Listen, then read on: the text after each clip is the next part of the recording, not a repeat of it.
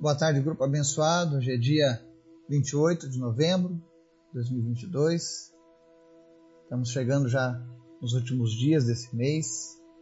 Graças a Deus o Senhor tem nos cuidado, tem nos guardado, porque Ele é sempre bom e fiel. E hoje nós vamos fazer uma reflexão lá no livro de Miqueias, o profeta Miqueias, no capítulo 7, onde ele relata de uma maneira profética os últimos dias de Israel durante aquele período, mas também aponta para os últimos dias que nós estamos aguardando. Então vale muito a pena a gente dar uma olhada no passado para se preparar para o futuro. Amém?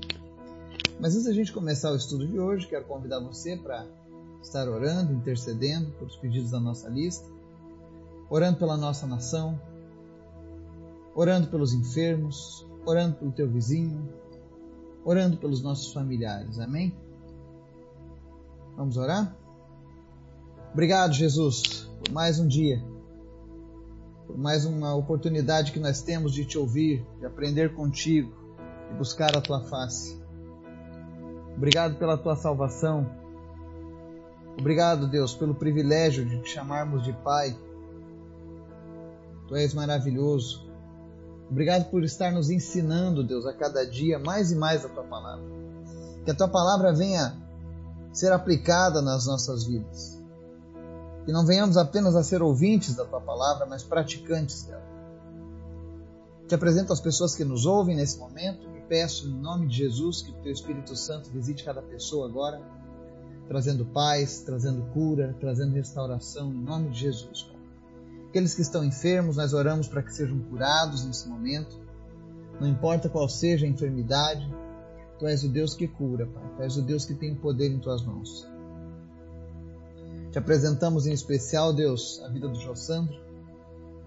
Pedimos no nome de Jesus, Senhor, transforma, Deus, o quadro clínico dele, cura ele de toda e qualquer enfermidade, restaura a saúde dele em nome de Jesus, Pai.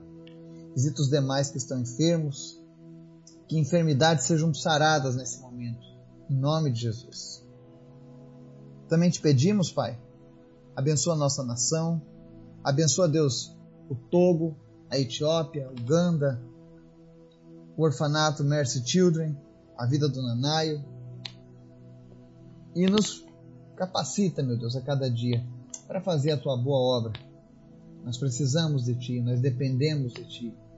Eu peço mais da tua unção mais o teu poder sobre as nossas vidas, para que a gente possa cumprir todos os teus propósitos. Em especial, nós te pedimos, Pai, fala conosco através da tua palavra e nos ensina, em nome de Jesus. Amém. texto de hoje, lá em Miqueias, capítulo 7, nos versos 1 ao 7, diz assim: Que desgraça minha!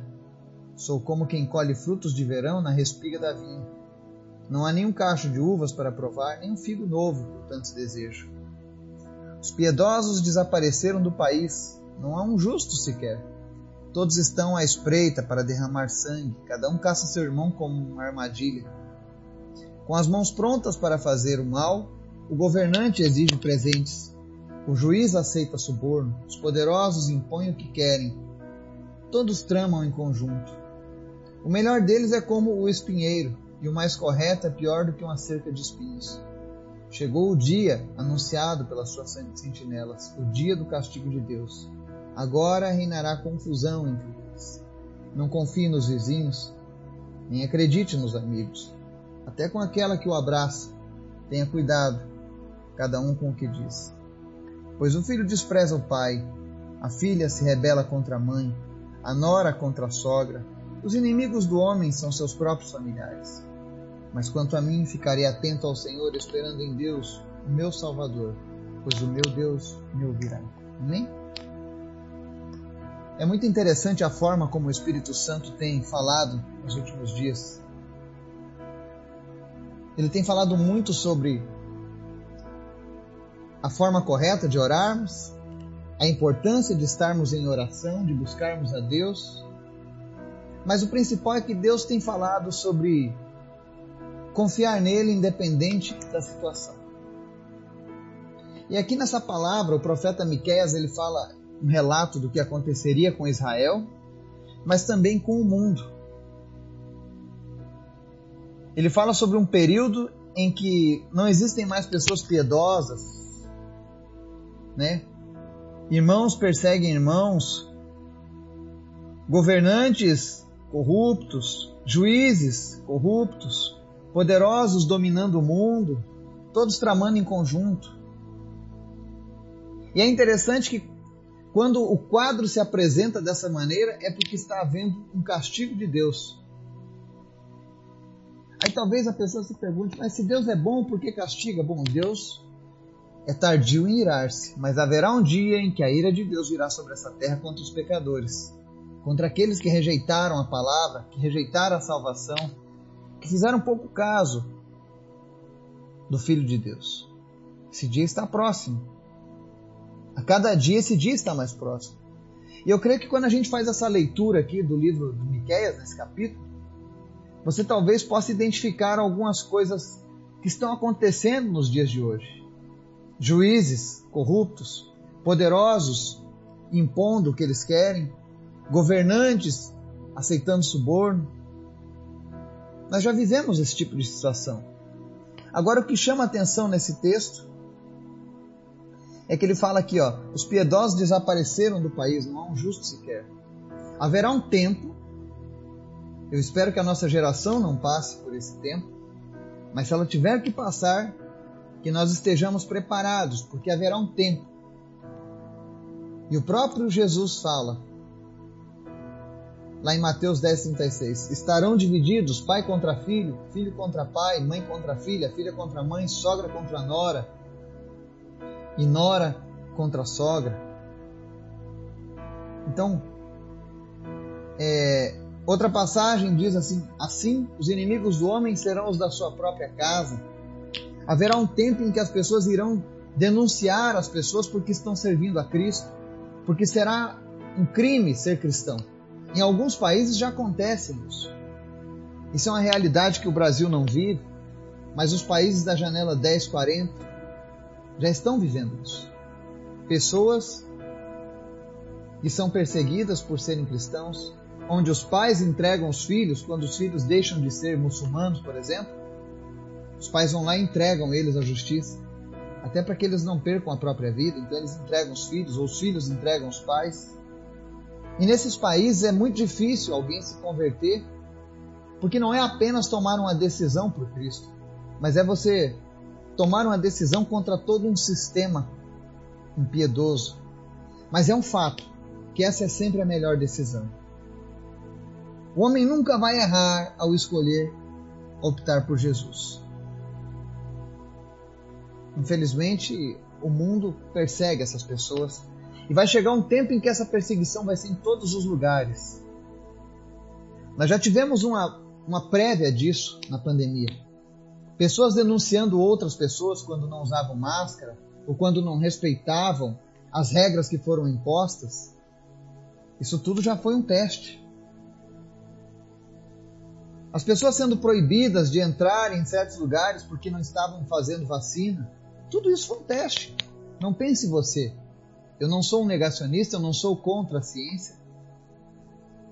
Mas eu sou uma pessoa que, olhando pela ótica da Bíblia, eu vejo que o mundo tem se preparado a cada dia para o retorno de Jesus. E antes de Jesus voltar, o mundo vai entrar em decadência. Não se engane.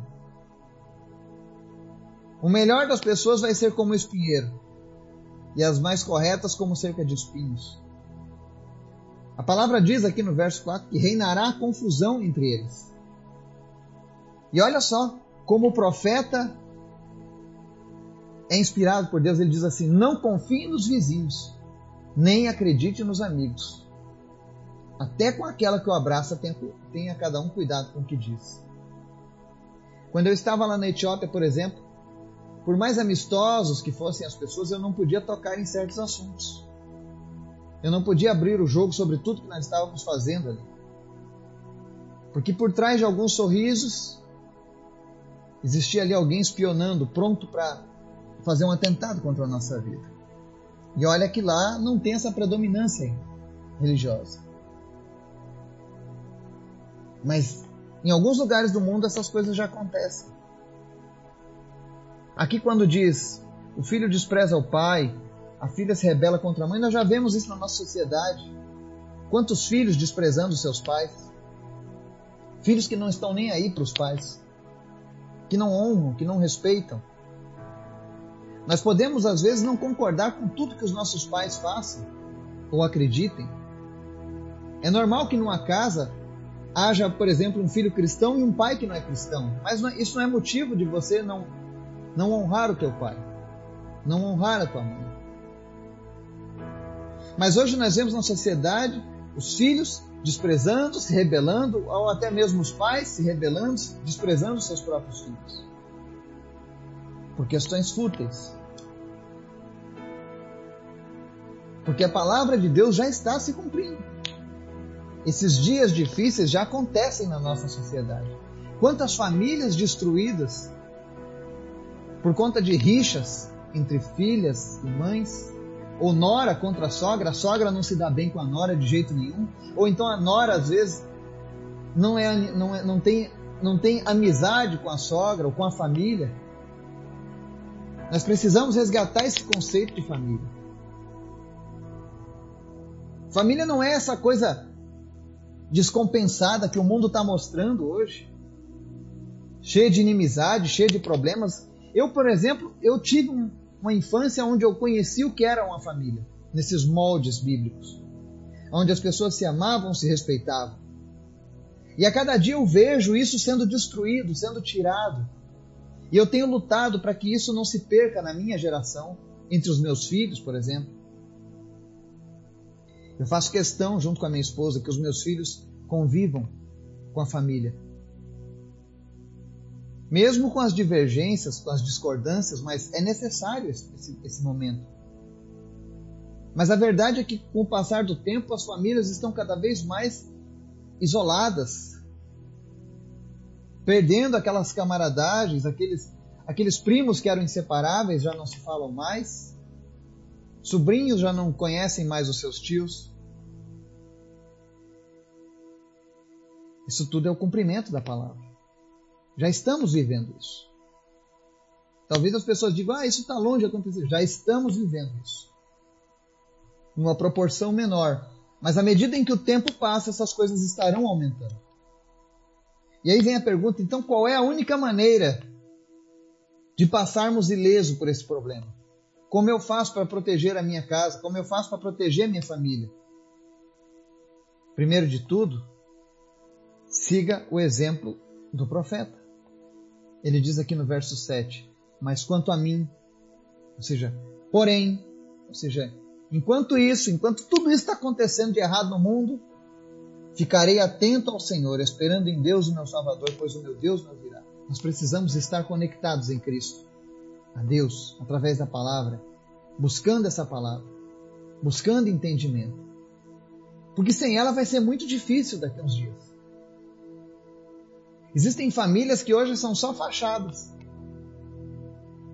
Do que outrora era uma família unida e feliz.